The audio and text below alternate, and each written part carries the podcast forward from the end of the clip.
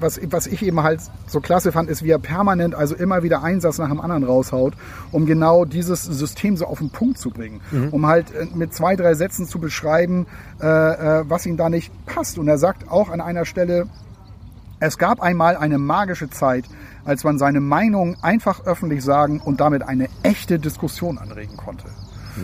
Und diese echte Diskussion finden jedenfalls viele, findet gerade nicht statt, weil, weil es findet keine Diskussion statt, sondern man wird gleich irgendwo einsortiert und kommt da auch nicht mehr raus.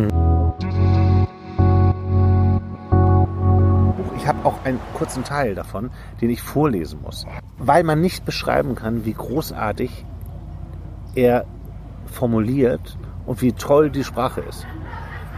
Wir sagen, wir machen uns ja oft darüber lustig, ne? das ist sprachlich alles ganz toll. Aber wenn die Geschichte stimmt, und das ist hier so, und die Sprache auch noch toll ist, und das wird man hier gleich merken, wie ich finde, dann ist das für mich das perfekte Buch. Ja, cool. Es ist an keiner Stelle flach, es ist äh, anspruchsvoll und total mitreißend und spannend.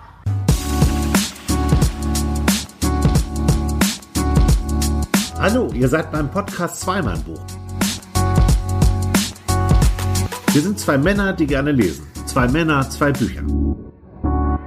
Wir verreißen keine Bücher, wir empfehlen Bücher. Wir, das sind Sven Jachmann, von Beruf Journalist und mit Büchern aufgewachsen. Und Andreas Heinecke, Filmemacher, Drehbuchautor und Schriftsteller. Wir sind Zweimann Buch und haben Lust auf Austausch mit euch. Ja, herzlich willkommen zu unserer aktuellen Folge Zweimann Buch. Zweimann-Buch. Es ist nicht die 13. Folge, weil es wird keine 13. Folge geben. Warum? Genauso wenig wie es einen 13. Stock im Wolkenkratzer gibt oder eine 13. Reihe in einem Flugzeug. Es ist nicht die 13. Folge.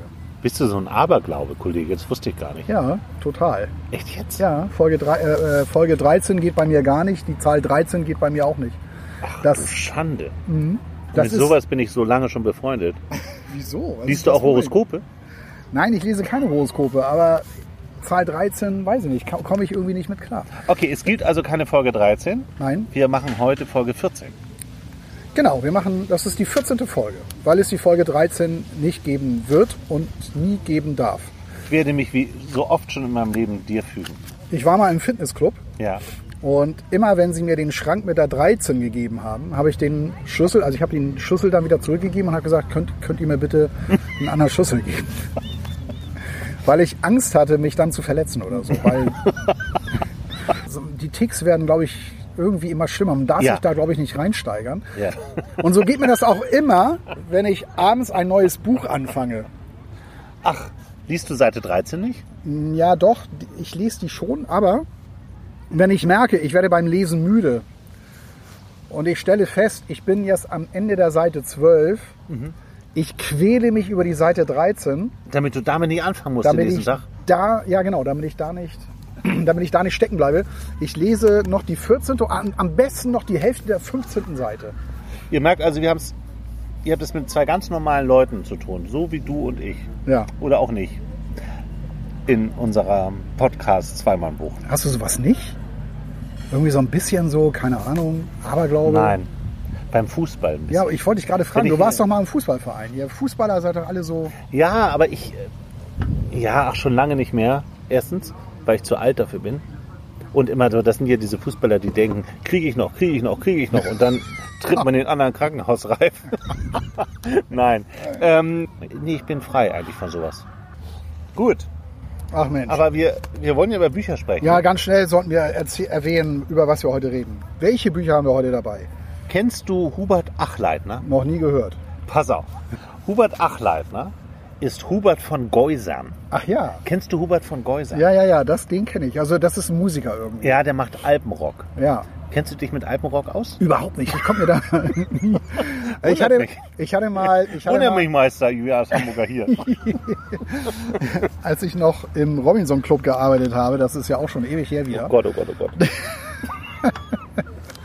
Da hatte, da hatte ich eine ganze Reihe österreichischer Kollegen plötzlich. Mhm. Also d- es wurden, es wurden, du musst dir vorstellen, in dieser Saison, es wurden Die Hälfte des Teams wurde gefeuert, auch ich stand kurz vom Rausschmiss, aber irgendwie hat es dann doch funktioniert. Bei mir ist dann der Knoten geplatzt, weil der Druck immer größer wurde.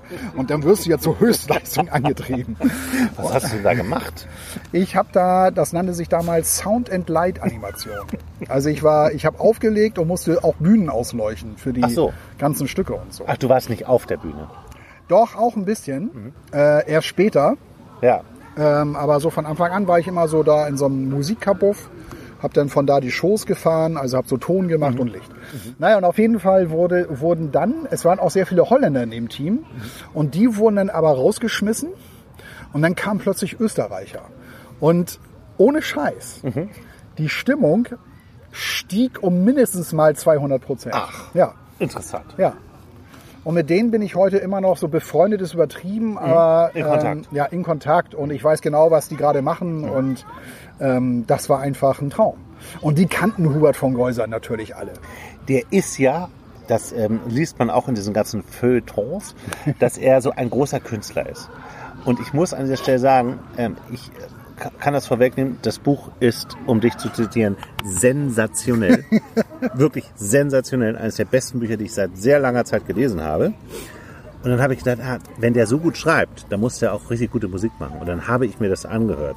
Ich habe mir bei Apple Music die Essentials angehört. Die Essentials. Essential ist so eine, so eine Playlist, wo halt die wichtigsten Songs dieses Künstlers sind. Ach so. Und ich sage mal so, ich glaube, ich verstehe es nicht. Mir fehlt der Zugang zu Alpenrock. Und ich Ja, würde ich- auch sagen, ne, aus, nur aus meiner Sicht, ich glaube, dass das richtig gut ist. Es gibt ja so Künstler, kennst du das? Die, man weiß, dass die richtig gut sind, aber man mag die nicht. Kennst du das? So bei Musikern? So, ne, man weiß ja, dass, was weiß ich, Jess Rotal, dass das ein toller, toller Querflötenspieler ist. Ja, ich genau. finde es trotzdem schrecklich. Ja, das stimmt, das stimmt. Ja. Weißt du? Ja, sowas gibt es ja. Ja, das ist das beste Beispiel eigentlich. Ich habe auch gerade sofort darüber nachgedacht. So einer meiner ersten Gedanken war Phil Collins, aber ich glaube, den mögen zu viele irgendwie. Ne? Ja, wir können es uns nicht leisten. So viele Abonnenten haben wir nicht. Ach so, ja gut. Ähm, also in jedem Fall würde ich eigentlich ist ein sagen, guter Typ. Phil Collins ist ein Riesentyp. super Typ. Ja. Super lustiger Typ. Ich würde ihn gerne mal treffen. Ich auch. Ja. Musste sehr laut sprechen, der hört nichts mehr. Ja, ist bitter, ne? Ja, es ist bitter. Ja. Das ist wirklich bitter. Und ich glaube auch, und, ich, und man erwischt sich ja schon dabei, dass es den einen oder anderen Song gibt, den man. Lassen wir. Ist egal. Ähm, Soll ich schnell, bevor du, würde bevor ich, du. ich, würde Ja, nur, du- ich würde nur einen Satz noch sagen wollen. Ja, bitte einen bitte. einzigen Ja, Satz. bitte. Ich möchte nur sagen, aus meiner Sicht, komplett aus einer norddeutschen Sicht, hör auf mit diesem Alpenrock, schreib Bücher. So, jetzt bist du dran. Ja, ich wollte nur kurz zwischenwerfen, bevor Ja, du jetzt weiter äh, ausführst, weil wir stellen ja mal zwei Bücher vor. Ich wollte nur kurz dazwischen schieben, dass ich heute äh, sprechen werde oder dass wir heute auch noch sprechen werden über Brad Easton Ellis. Ach ja. Der, jetzt muss ich glatt nachgucken, ja, es heißt wirklich nur weiß. Und es liegt vor dir ein weißes Buch. Ein weißes Buch, es hat normalerweise einen schwarzen Umschlag, also den habe ich aber abgenommen, weil das Buch ist geliehen vom sehr guten Freund von mir und ich habe Mhm. gesagt, pass auf, den Umschlag nehme ich ab, weil da kommen dann wieder nur Knicks rein und so. Das und sieht so komisch aus. Sind da Bilder drin? Da sind so schwarze Seiten zwischen. ja, das sind, äh, das sind einfach so Kapiteltrenner, da sind keine Bilder. Ach so, okay. Ja, Also Brad Easton Ellis ist, äh, ich glaube, es wird ein langer Podcast heute. das kann sein. Ja. Ich hoffe, ihr habt eine lange Autofahrt oder so, dass ihr Zeit habt, euch das alles anzuhören. Ja, das finde ich cool, wenn ihr uns im Auto hören würdet. Ihr seid gerade so auf der, so im Dunkeln, so unterwegs und diese Mittelstreifen, diese weißen, die zischen an euch Ja. so vorbei Ja. und Aber nie müde Autofahren. ja, genau. Ich kenne einen, der hat aus dem Fenster geguckt und hat irgendwann gesagt, warum sind denn diese ganzen Jogger hier? Das waren diese weißen Pfähle. So müde war der und ist sofort rechts rangefahren und haben gestraft. äh, Brad Easton Ellis. Wollen wir damit anfangen? Nee, du warst gerade so schön drin. Ich weiß gar nicht, wie ich in der Lage sein soll, zu beschreiben, wie großartig dieses Buch ist. Ich muss echt sagen, das hat mich umgehauen. Es ist, es ist bei einem kleinen Verlag erschienen, Paul Zolnay Verlag, in der Prinz-Egon-Straße in Wien. Ach, in Wien. Ja. Also, es geht darum, die Geschichte wird erzählt von einer Frau, die ähm, sagt, sie hat ihren Namen auch für dieses Buch geändert. Es, wird, es ist unklar, ob diese Geschichte wirklich stimmt oder nicht. Ähm, du hast mal gesagt, es müssen Geschichten sein, die auch mir oder dir passieren können. Und das ist eigentlich eine Geschichte, die dir oder mir passieren könnte, wenn man den Mut dazu hat, das zu tun, was in diesem Buch passiert. Also es äh, geht darum, dass sie einen Brief hat, ähm, den sie einem Mann überreichen muss. Und der Brief ist von einer gewissen Maria. Und Maria ist verschwunden, schon seit Monaten. Die ist eines Tages, zieht sie einfach aus. Kann mit ihrem Mann Herwig nicht mehr zusammen sein. Es gibt mehrere Gründe dafür, die werden auch erklärt. Und sie nimmt äh, sein Auto mit, ein Volvo, und mit dem fährt sie einfach los und trifft auf der Fahrt eine Anhalterin. Das ist dann, wie sich später herausstellt, die Frau, die das Ganze geschrieben hat, Luisa. Und die den Brief geschrieben hat? Die den, nee, die den Brief übergeben soll. Ach so. Äh, die diesen Brief im Briefkasten Ach so, ja. Und ähm, also diese, diese, diese Maria, die Hauptperson, die mit diesem Volvo unterwegs ist, die kündigt den Job, die plündert das Konto, nimmt ihren Anteil und fährt einfach los. Schreibt eigentlich einen Brief an Herwig, aber gibt ihm den nicht. Also fährt einfach los. Und er kommt halt nach Hause und sie ist halt nicht mehr da. Sie hat vorher herausgefunden, dass er eine Affäre hat. Ja. Ähm, zu einer gewissen Nora. Diese Nora spielt eine, äh, eine große Rolle in dem Buch. Ich habe auch einen kurzen Teil davon, den ich vorlesen muss. Weil man nicht beschreiben kann, wie großartig er formuliert und wie toll die Sprache ist wir sagen, wir machen uns ja oft darüber lustig, ne? das ist sprachlich alles ganz toll. Aber wenn die Geschichte stimmt, und das ist hier so, und die Sprache auch noch toll ist, und das wird man hier gleich merken, wie ich finde, dann ist das für mich das perfekte Buch. Ja, cool. Es ist an keiner Stelle flach, es ist äh, anspruchsvoll und total mitreißend und spannend. Also es geht darum, der, ähm, der Herwig ist Lehrer und er beschreibt jetzt, ähm, beziehungsweise die Luisa beschreibt das ja eigentlich alle, die erzählt halt diese Geschichte nach.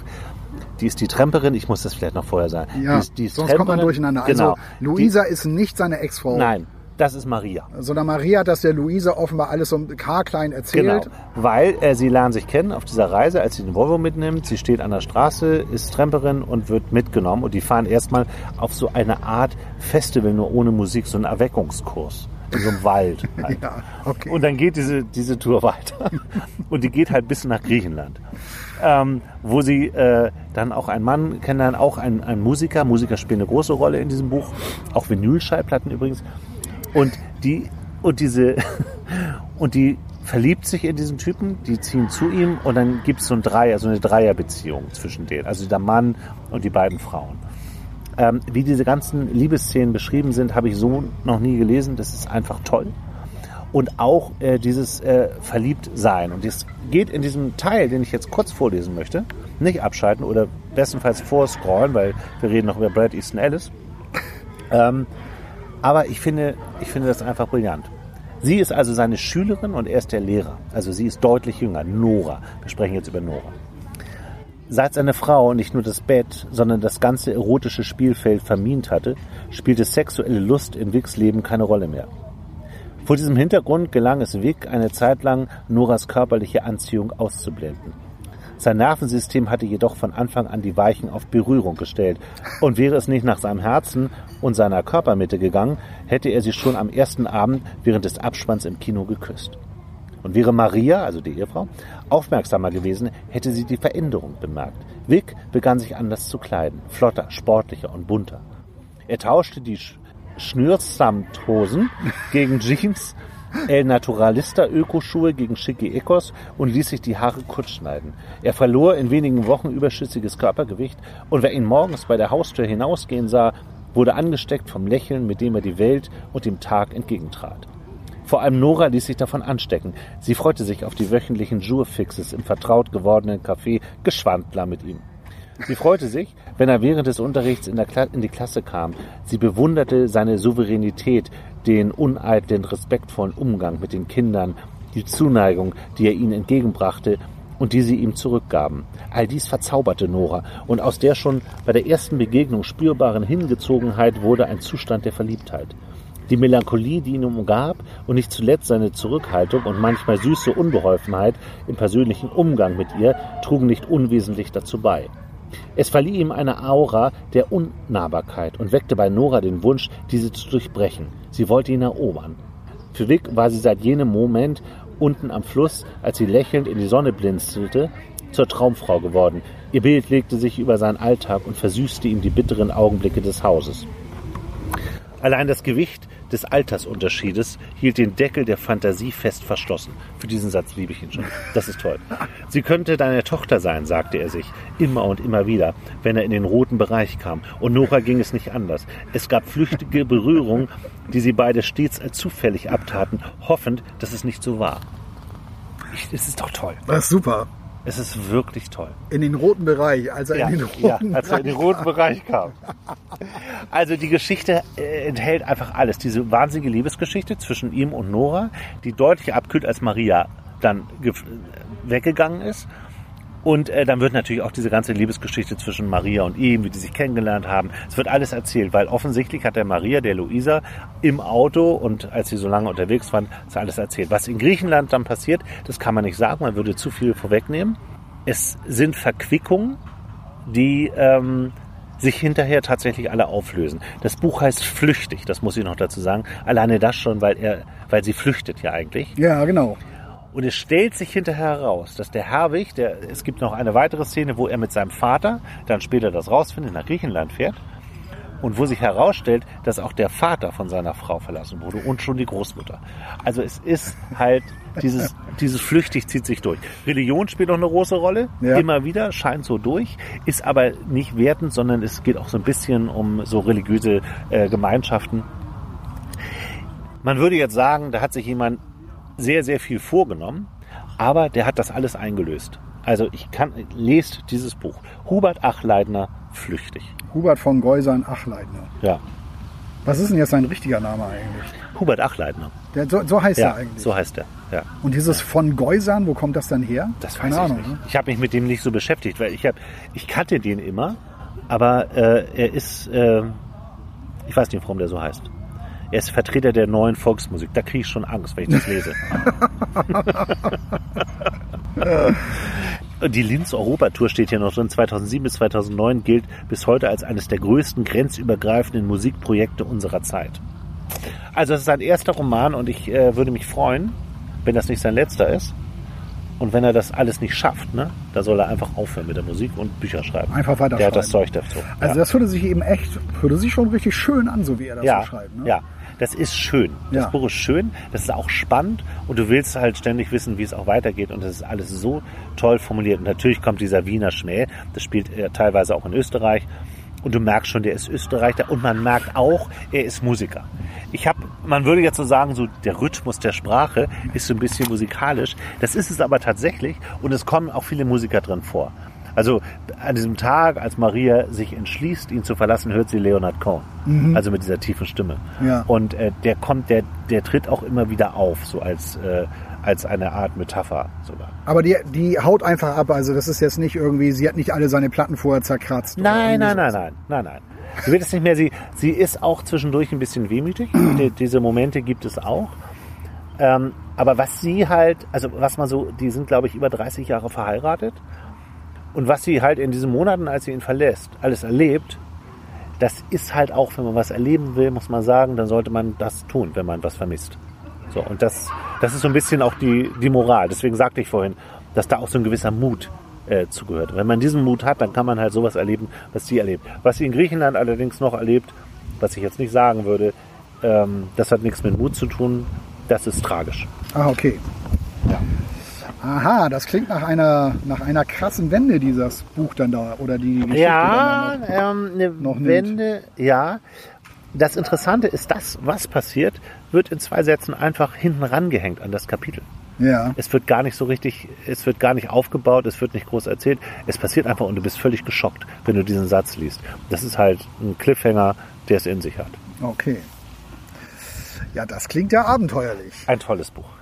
So, über Brad Easton Ellis ähm, müssen wir ein bisschen reden. Ne? Darf ich eine Sache kurz erzählen? Über Ja. Brad Easton Ellis? American Psycho hat er geschrieben, sein, sein, berühmtes, sein berühmtestes Buch ab 18. Und Harald Schmidt ist damals mit diesem Buch auf Tour gegangen. Der hat dieses Buch gelesen. Ach krass. Der hat nichts anderes gemacht. Der ist auf die Bühne gegangen, hat daraus was vorgelesen und ist wieder gegangen. Und alle haben gedacht, oh, Harald Schmidt, so, haha, es wird bestimmt lustig. War es aber nicht. Der hat einfach nur das Buch gelesen. Das fand ich, fand ich super. Es gibt Szenen in dem Buch, die sind aber so, so grauenhaft und abartig, ähm, wo der äh, Brad Easton Ellis auch selber mal erzählt hat, dass ähm, er hinterher gekotzt hat, als er diese, diese Seiten geschrieben hat. Also der ist ja auch ein bisschen, der ist ja auch ein bisschen spooky. Aber darüber weißt du, glaube ich, mehr. Du hast die Biografie Ja, gelesen, ne? ja, ist das eine also- Biografie? Ja, so, es, ist, es, es ist echt so ein bisschen autobiografisch, auf, das auf jeden Fall. Äh, und das Buch sollte ja, also der Verlag, sein ursprünglicher Verlag hat das Buch dann ja nicht rausgebracht. Eben wegen dieser Szenen. Äh, American sodass er- Psycho oder ja, dieses? Okay. American Psycho, weil, ähm, weil es halt echt genauso war, wie du gesagt hast. Es ging irgendwie darum, auch Zunge rausschneiden und all solche Sachen. Ne? Ja, ich erinnere mich da an eine Szene, die möchte ich gar nicht nacherzählen. Das Ja. ist, äh, Und ähm, da muss schon irgendwas im Kopf passieren. ja, dass du so dass, sowas ein, so dass ein anderer Verlag das dann veröffentlicht hat. Ja. Äh, Und das, da, da erzählt er auch. Erzählt er, auch. er erzählt viel über American Psycho. Ich fand das zuerst ein bisschen schwierig, weil das ist ja immer etwas, was Künstler ja eigentlich gar nicht wollen, ne? dass sie ihre eigenen Werke so ein bisschen erklären und so. Und das, das passiert hier so ein bisschen. Ich finde das aber ganz, finde das aber ganz interessant, dass er das, dass er das macht. Also Ja. was mich nur an dem Buch so reingezogen hat, war, also ich war bei einem Freund von mir, sehr guten Freund von mir, sehr enger Freund auch in Frankfurt zu, zu Besuch. Und äh, der ist auch großer Brad Easton Ellis Fan. Und der hat mir das äh, Buch äh, gegeben oder ich hatte das irgendwie bei ihm entdeckt und meine so, hey, Brad Easton Ellis, was ist denn das, weiß? Meinte, habe ich noch nicht gelesen, aber kannst du ja gerne mal reingucken. Und dann habe ich, hab ich angefangen, das zu lesen Ja. und wusste, wusste eigentlich schon sofort, dass ich das weiterlesen muss irgendwie, weil ähm, ich mich da gleich so wiedererkannt habe. Also weil er schreibt über seine Jugend und wie er so ins Kino gegangen ist. Ja. Und er hat eben halt damals, wen wundert es, viele Horrorfilme sich angeguckt. Ja. Und hat eben gern, halt ja. so, ja, ja, hat also das Ding aus einer anderen Welt und. Hat er nicht auch unter Null geschrieben? er hat auch unter Null geschrieben, ja. ja. Und da schreibt er auch so ein bisschen drüber, Ja. weil das war, glaube ich, so, so sein, sein erster Roman, glaube Ja, ich. Ne? Also der schlug ja auch schon Wellen irgendwie. Und ähm, das, das hatte mich auch so ein bisschen an meine Jugend erinnert und konnte mich da so wiederfinden über das, was er so geschrieben hat, weil ähm, ich dachte so, ja, ganz genau, du hast dir diese Filme angeguckt, wie ich auch, und es ist eigentlich gar nichts passiert. Mhm. So das, was man, was Erwachsene oder keine Ahnung, irgendwelche Autoritäten ja immer unterstellen, ne? ja, und diese, diese Horrorfilme, äh, die sind schlecht für, für die Kinder und, Ja. und äh, irgendwann können die auch nicht mehr zwischen Wirklichkeit und Realität und Kino unterscheiden und so, so ein Bullshit, den wir früher auch ohne Ende gehört haben. Ne? Also wenn du ohne, wenn du zum Beispiel ganz viel diese Ballerspiele spielst, ja, irgendwann ist der Punkt erreicht, gerade in dem Alter, da ist man ja noch nicht so weit. Da kann man ja zwischen Realität und, und Wahnsinn nicht mehr unterscheiden und, und keine Ahnung, was, was, was die ne, aus der, aus der Kultusministerkonferenz und so, Ja. so Das- die Leute so, ne, Ja. die ganz weit weg von dem Alter sind und glauben, du könntest dann, wer weiß, nicht mehr irgendwas von irgendwem unterscheiden. Dazu muss ich etwas zitieren, äh, was ich neulich äh, gelesen habe, über diese ähm, Amokläufer. Ähm, da äh, habe ich einen, einen schönen Satz zugelesen, äh, nämlich äh, nicht jeder, der ein Ballerspiel spielt, wird zum Amokläufer, also das, was du sagst, aber jeder Amokläufer hat Ballerspiele. Ja, ganz so ist es auch. Ja, Weil die, aber auch weil die so weit verbreitet sind. ja, ja klar. Von daher ähm, habe ich mich da gleich so wiedererkannt und dachte so, ja, endlich mal einer, der mich versteht. und ähm, so fängt das an. Und ähm, äh, das ist auch eine, eine sehr leidenschaftliche Erzählung über das Kino. Also er erzählt auch viel über das Kino Ja. und, und äh, äh, gibt so einen kleinen Blick hinter die Kulissen. Aber er ist immer sehr provokant. Immer. Bradley Slides ist ein Ja. wahnsinnig provokanter Typ, der gerne provoziert. Und es gibt so eine Geschichte in dem Buch, die er da so erzählt. gibt einen Kinofilm, das ist noch gar nicht so lange her, der bekam einen Oscar. Ähm, und Regie hat eine, hat eine Frau geführt. Und er ist ja auch so ein Twitterer, irgendwie twittert ja immer irgendwie bevorzugt. Nachts um zwölf, wenn er auch schon angetrunken ist, dann haut er irgendwie was raus, weil er weiß, das wird beachtet und weil er weiß, er kann damit provozieren Ja. und kann damit immer eine Reaktion auslösen, um sich dann darüber lustig zu machen. So, ne? Und dann hat er auch ge- getwittert, ja, der Film hätte nie einen Oscar bekommen, wenn ein Mann da Regie geführt hätte. Also er hat denn das so umgedreht. Ne? Ja, ja. Ähm, also diese ganze Frauendebatte um Frauenquote und so. Und, und äh, er schreibt auch über Fifty Shades of Grey.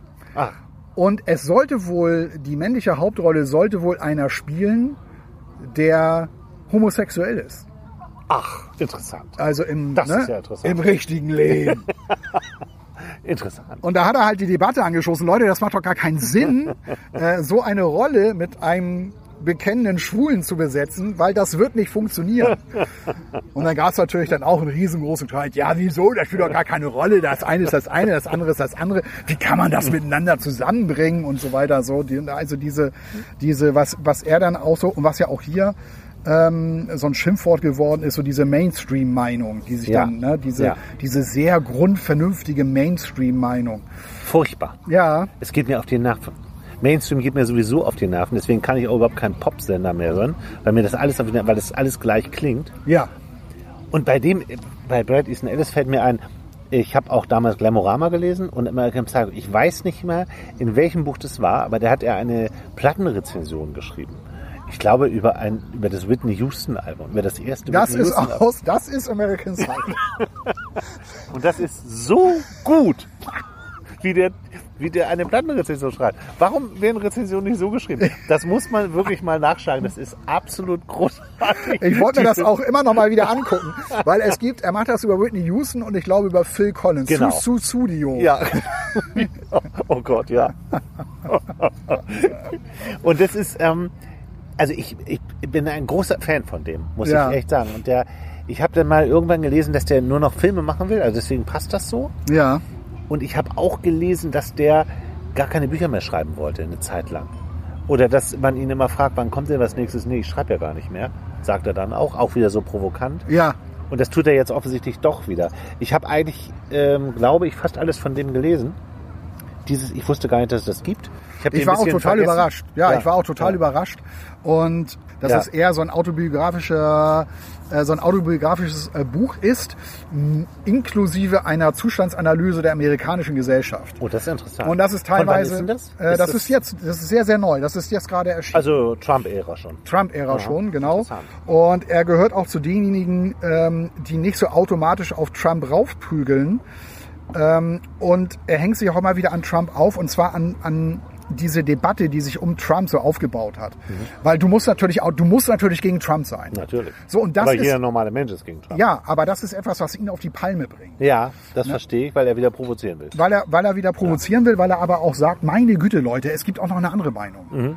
Also ähm, wie kann denn das bitte sein, dass äh, wenn man hier irgendwie eine Meinung vertritt, die nicht in dieses Mainstreamige passt, ja, dass man da immer gleich so brutal abgestraft wird. Mhm. Ja, das- Und das, das ist etwas, was ihm tierisch auf die Nerven geht. Ja. Und da, darüber handelt auch. Es geht um die Sache eigentlich. Es geht ja jetzt Ja. nicht speziell um Trump, sondern es geht, geht um die Sache, dass alle ins gleiche Horn blasen und er sagt, ey, nun, nun tritt mal einen Schritt zurück und guck noch mal genauer hin. Genau, und er schreibt Das dazu, ich habe mir wahnsinnig viel rausgeschrieben, weil Ja. ich wirklich äh, da so einige Zitate fand und er, er, er bringt das auch sehr schön auf den Punkt.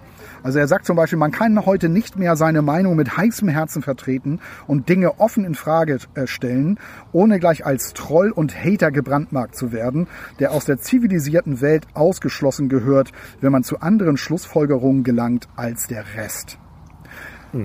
Äh, und das ist ja auch ein Gefühl, was hier ja auch viele haben. Ja. Das Problem an der Debatte, finde ich, ist immer nur, dass sie so unkonkret irgendwie geführt wird. Weil alle sprechen immer nur, oder, oder diejenigen, die das halt diskutieren, sprechen immer nur über ein Gefühl. Ja, ich habe das Gefühl, man kann heute gar nicht sa mehr sagen, das, was man eigentlich denkt. Weil das immer gleich irgendwelche Folgen hat. Ja, was kannst du denn nicht sagen?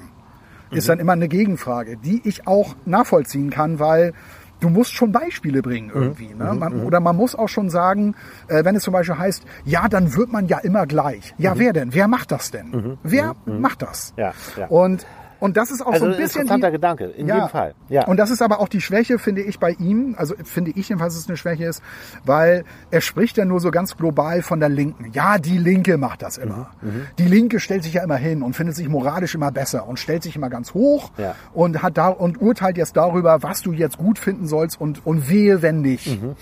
Und und das ist etwas, was er eben, was er eben halt hier ähm, aufgreift. Und ich, ich gehe jetzt mal wahllos hier meine Liste durch, ja, und, Ja. und sag einfach mal, weil es irgendwie immer passt, finde ich auch schön, bloß keine Scheißmeinung vertreten, außer die jeweils aktuelle Mehrheitsmeinung. Zu diesem Schluss kommt er auch. Ne? Finde ich, Ah, es ist interessant. Es Finde ich ganz schön. Ja, ja. Und ähm, also wie gesagt, ich habe mir jetzt eine ganze Menge an Zitaten rausgeschrieben. Das würde jetzt wirklich äh, nicht gut sein, die jetzt alle vorzulesen. Er spricht auch, er, er schreibt auch hier wieder einiges über über Musik. Und er findet, dass das da schon anfing irgendwie. Man gesagt hat, ja, die und die Platte finde ich gut, wobei man genau weiß, dass es so eine Kommerzscheibe ist, ähm, kommt immer gleich so dieser Gegenwind. Und Das, das passt total, weil ich auch Glamorama oder American Psycho, eins von meinen, da gehen die ja auch immer in diesen, in diese Disco, Diskotheken in New York. Ja. Nail, das Nails heißt das, da sind die ja immer. Und dann beschreibt er immer, was für Musik da läuft. Und das kann man sich halt heute überhaupt nicht vorstellen. Da lief dann so Belinda Carlisle. Heaven is the place on earth oder so. Und, und das beschreibt er mit einer Begeisterung. Und man kann sich das überhaupt nicht vorstellen. Das ist in einem hippen Club in New York. Belinda Carlisle und danach Whitney Houston. Vielleicht I Wanna Dance with Somebody läuft. Das ist so absurd. Das war nicht so lustig. Klar, das spielt in den 80ern, aber da gab es auch schon in Clubs, da, lief, da liefen nicht Charts rauf und runter. Das stimmt. Also nicht in irgendwelchen, da lief dann House oder so. Oder Ja, die, klar. Die Anfänge des Hip-Hop oder Ja, ja, ja, richtig, richtig. ähm, nur mal ganz kurz eine, eine Ja. Frage an dich. Du als Musikexperte, ich glaube, ich hatte das auch schon mal gehört, aber ich hatte das überhaupt nicht mehr auf der, auf der Pfanne. so. Ja. Die Bangles, ja. großer Hit.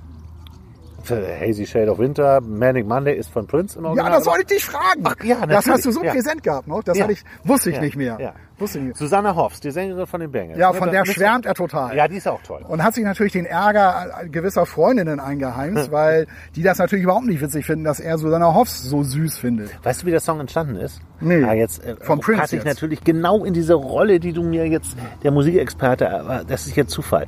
Aber die Geschichte war so, dass sie im Flugzeug neben Prince saß und sie ein riesen Prince-Fan war, wie eigentlich auch jeder. Ja. Und sie ihn immer bekniet hat, bitte schreib mir einen Song, bitte schreib mir einen Song, bitte schreib mir einen Song. Und er war kurz vor der Landung und hat gesagt, okay, ich kann nicht mehr. Hat eine Serviette genommen und Manic Monday darauf geschrieben. Was? Und ihr geschenkt. So, und dann hat die das gemacht und dann war es ein Welthit. Es gibt auch eine Version von Prince übrigens von Manic Monday. Ach krass. Nee, aber auf jeden Fall davon handelt das Buch. Also es, es hat sich wirklich toll gelesen. Ist jetzt kein Roman, habe ich ja jetzt schon mehrfach, Ja. mehrfach gesagt. Ich wollte auch noch ganz Das ist kurz, interessant. Ja. Ganz kurz auch noch, äh, ja, sag, sag schnell. Nee, ich, äh, äh, ich, würde, ich würde gerne wissen, weil du di- diese Diskussion aufgemacht hast mit, dass man eine Meinung nicht klar vertreten kann und das nicht gut findet und das und so. Genau. Der hat- Dazu noch schnell ein Zitat. Ja. Das größte Verbrechen dieser neuen Welt ist das Auslöschen von Leidenschaft und das Knebeln des Individuums. Sehr gut. Ja. Der Satz ist zum Einrahmen geeignet. Ja. Der ist super. Dieses Buch American Psycho, der, das, das ging ja so durch die Presse auch damals, weil er, weil das eben so krank ist und das einem, und weil man sagen muss, wie kann man sowas schreiben, wie kann man sich sowas ausdenken? Ja. Das ist sowas von hart, dass man es wirklich kaum kaum lesen kann. Ich kenne viele, die haben das weggelegt, weil sie es nicht mehr konnten. So, ne? Ich würde gerne wissen, ob er in diesem ganzen Kontext, ne, dieser Diskussion, was findet man gut und nicht, ob er das irgendwie, weil du sagst, er hat viel über äh, American Psycho geschrieben hat, verteidigt er das irgendwie oder nimmt er nochmal Stellung dazu? Oder warum hat er das geschrieben? Steht darüber was im Buch? Das würde mich total interessieren. Ob der so versucht, naja, Jugendsünde oder so. Aber so ist es nicht. Nein, überhaupt nicht. Also das ist überhaupt keine Jugendsünde. Also er, er hat die- an dem Buch ja sehr intensiv gearbeitet. Erzählt, also er, er verteidigt das überhaupt nicht, sondern stellt einfach nochmal dar, also ähm, was er was er mit diesem Buch eigentlich eigentlich sagen wollte. Was? Also Was ja, zum? Beispiel zum Beispiel das ist ja das ist ja in, in der Zeit der 80er entstanden, Mhm. als als so so große Karrieren gemacht worden sind, als an der Börse, was weiß ich, wo es nur um Profit ging Ja. und so weiter. Ja. Und äh, da ist ja ein ein Menschentypus, ein ein kalter berechnender Menschentypus entstanden Ja. der sich von der Gesellschaft, ähm, der sich auch in der Gesellschaft selber gar nicht wohlfühlt und, und in ihr auch nicht so zu Hause ist Mhm. Ja. Mhm. und weil das irgendwie auch nicht kann. Und das hat er, äh, das hat er so gespürt, dass das jetzt gerade so irgendwie äh, gerade stattfindet. Und das ist so eines, eines der ganz Mhm. Das großen, ganz großen Motive äh, von, von American Psycho. Äh, deshalb hat er das geschrieben. Und er sagt aber auch an anderer Stelle, eigentlich würde das auch gut in die heutige Zeit passen. Ja, das stimmt. Das weil find- ich wollte das das sagen, ist vielleicht so- sogar noch verstärkt worden, dieses Gefühl, diese Kälte, diese menschliche Kälte, die sich irgendwie so ausbreitet, weil man nur mit ihr irgendwie vorankommt auch. So, Ja, ne? ja, ja, ja. Ähm, von daher, also da, da erzählt er sehr viel, erzählt er sehr viel drüber. Ich habe mir nur jetzt nicht von, ich habe mir da jetzt nur nicht so viel so gemerkt, weil mich eben halt diese andere Debatte, die er da anstößt, die ja hier auch stattfindet, man kann irgendwie nicht sagen, was man denkt, ohne gleich abgestraft zu werden irgendwie. Findet hier ja auch statt. Deshalb fand ich das so interessant, Ja. dass äh, er das auch in Amerika und noch viel krasser beobachtet. Ich meine, da verlieren offenbar, das beschreibt er jedenfalls so, Menschen ihre Jobs, nur weil die eine Pro-Trump-Meinung zum Beispiel vertreten. Die werden entlassen. Aber irgendjemand hat ihn ja gewählt. Ja, natürlich. Ne? Also ja. die Mehrheit im Moment ist ja Fakt. Die Mehrheit, da gibt es jetzt auch wieder diejenigen, die gesagt haben, er hat in Wahrheit die Wahl gar nicht gewonnen. Letztes Mal, okay, wollen wir gar nicht kommentieren. Ja, Aber ähm, es gibt ja mehr Trump-Wähler als Nicht-Trump-Wähler. Stand. Vor drei Jahren Ja, oder genau. vor vier Jahren. Ja. So.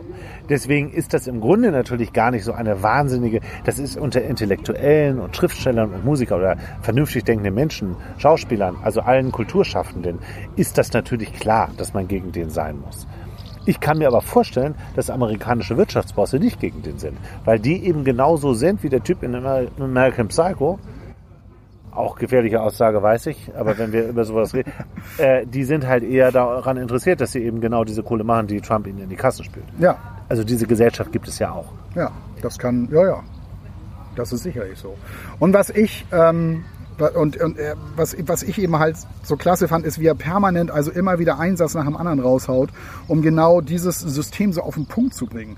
Um halt äh, mit zwei, drei Sätzen zu beschreiben, äh, äh, was ihm da nicht passt. Und er sagt auch an einer Stelle, Es gab einmal eine magische Zeit, als man seine Meinung einfach öffentlich sagen und damit eine echte Diskussion anregen konnte. Und diese echte Diskussion finden jedenfalls viele, findet gerade nicht statt, weil, weil es findet keine Diskussion statt, sondern man wird gleich irgendwo einsortiert und kommt da auch nicht mehr raus. Das ist wahrscheinlich in Amerika nochmal potenziert. Ne? Ja, so beschreibt er das auch. Ja. Wie gesagt, da verlieren Leute ihre Jobs, wenn die sich nicht Ja. passend äußern. In einem Land, was immer sagt, es ist demokratisch, ist das schwierig. Ne? The land of the free, be what you wanna be. Promised Land.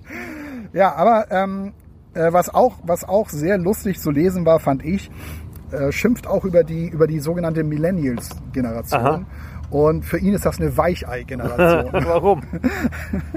Und das, da muss ich mal ganz kurz was vorlesen, weil ähm, das, das war eigentlich ganz, hat er ganz schön, hat er so ganz schön zusammengefasst. Ja. Also er ist ja selber mit, mit einem Mann zusammen, der eigentlich auch zu dieser Millennials, äh, zu diesen Millennials gehört.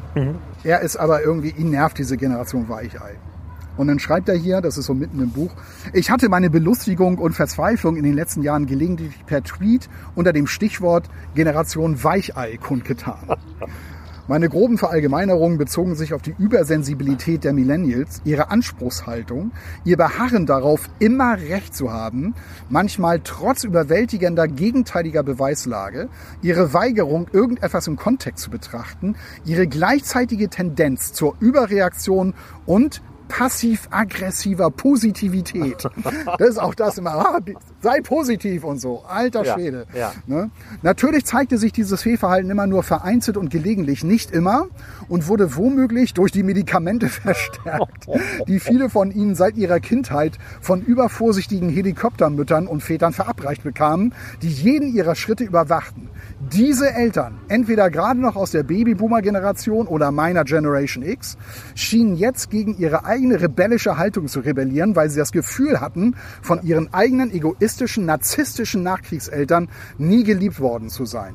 Folglich erdrückten und behüteten sie ihre eigenen Kinder jetzt und lehrten sie nicht, wie man mit den Härten des Lebens zurechtkam oder wie die Dinge wirklich liefen.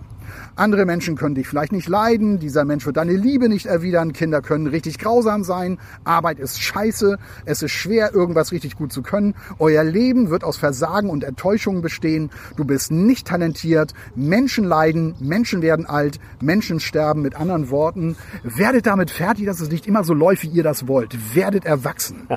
So, das ist so, das fand ich auch sehr schön. Ganz interessant, ne, dieses, über diese Helikoptermütter und über diese Eltern. Ne? Ich ähm, war neulich in Berlin und habe, ähm, also wir leben auf dem, ich muss sagen, ne, wir sind ja beide Hamburger, wir leben auf dem Land inzwischen beide. Ja, Ähm, wenn dann so Eltern, ich sag mal so in Berlin Mitte, ihr Kind auf diese Spielplätze, die, die dann so abgefedert sind, also die wie so eine, also wo ein Kind gar nicht mehr lernen kann, dass wenn man es runterfällt, dass es hart ist, dass Beton wehtut. Sowas gibt es? Das gibt es. Die sind da, der, der ist so eine Schicht drauf, dass das nicht so wehtut, wenn du runterfällst. Und ich möchte die Mütter, die jetzt losgehen und ein Astrid Lindgren Buch für ihre Kinder kaufen und dann Pippi Langstrumpf Oder Kinder aus Bullaby, wo einer am Fahnenmast hochgezogen wird. Das möchte ich gerne mal sehen, wie die reagieren, wenn das mit einem ihrer Kinder passiert. Aber da sagen sie dann, ach, das ist ja toll, das war ja alles so wild romantisch damals. Ich verstehe auch überhaupt nicht, was hat unsere Generation, ausgerechnet unsere Generation eigentlich geritten, so mit ihren Kindern umzugehen. Da könnte ich durchdrehen. Ich verstehe das überhaupt nicht. Warum ausgerechnet unsere Generation, ja, wir sind so eigentlich so cool aufgewachsen, so selbstständig Mhm. aufgewachsen. Warum fahren die mit ihrem SUV ihre Kinder fast bis ins Klassenzimmer? Ja. Verstehe ich nicht. Damit sie nicht alleine Menschen begegnen, die außerhalb des Umfelds der Eltern sind und damit gefährlich sein können. Musst du mal vorstellen. Also das ist total interessant, was der Brad Easton Ellis schreibt. Ja. Also ich, ich fand das Buch wirklich großartig und ich kann jedem nur empfehlen, dieses Buch zu lesen. Es ist echt, es ist unterhaltsam, es ist aufrüttelnd. Man, also ich habe sehr viel so mitgenommen, vor allem aus dieser Formulierungskunst. Vielleicht denken jetzt einige, hä, ja, wieso? Das war doch ganz normal, so mal eben auf den Punkt gebracht. Aber Na, das war schon ähm, eine Haltung, die runtergeschrieben wurde, wo sich jemand Gedanken gemacht hat und so. Und das wird seine Meinung sein. Also es ist ganz klar seine Meinung. Das schreibst du ja nicht einfach so und dann vor allem nicht biografisch. Ne? Also klar. Ich habe noch, weil wir, weil wir so über Musik geredet haben, ne? Ja. um vielleicht noch eine etwas versöhnlichere Kurve zu kriegen. Ähm, Brad Easton Ellis, hab ich, ja- hat mir ja gesagt, er hat auch diese Plattenrezensionen geschrieben.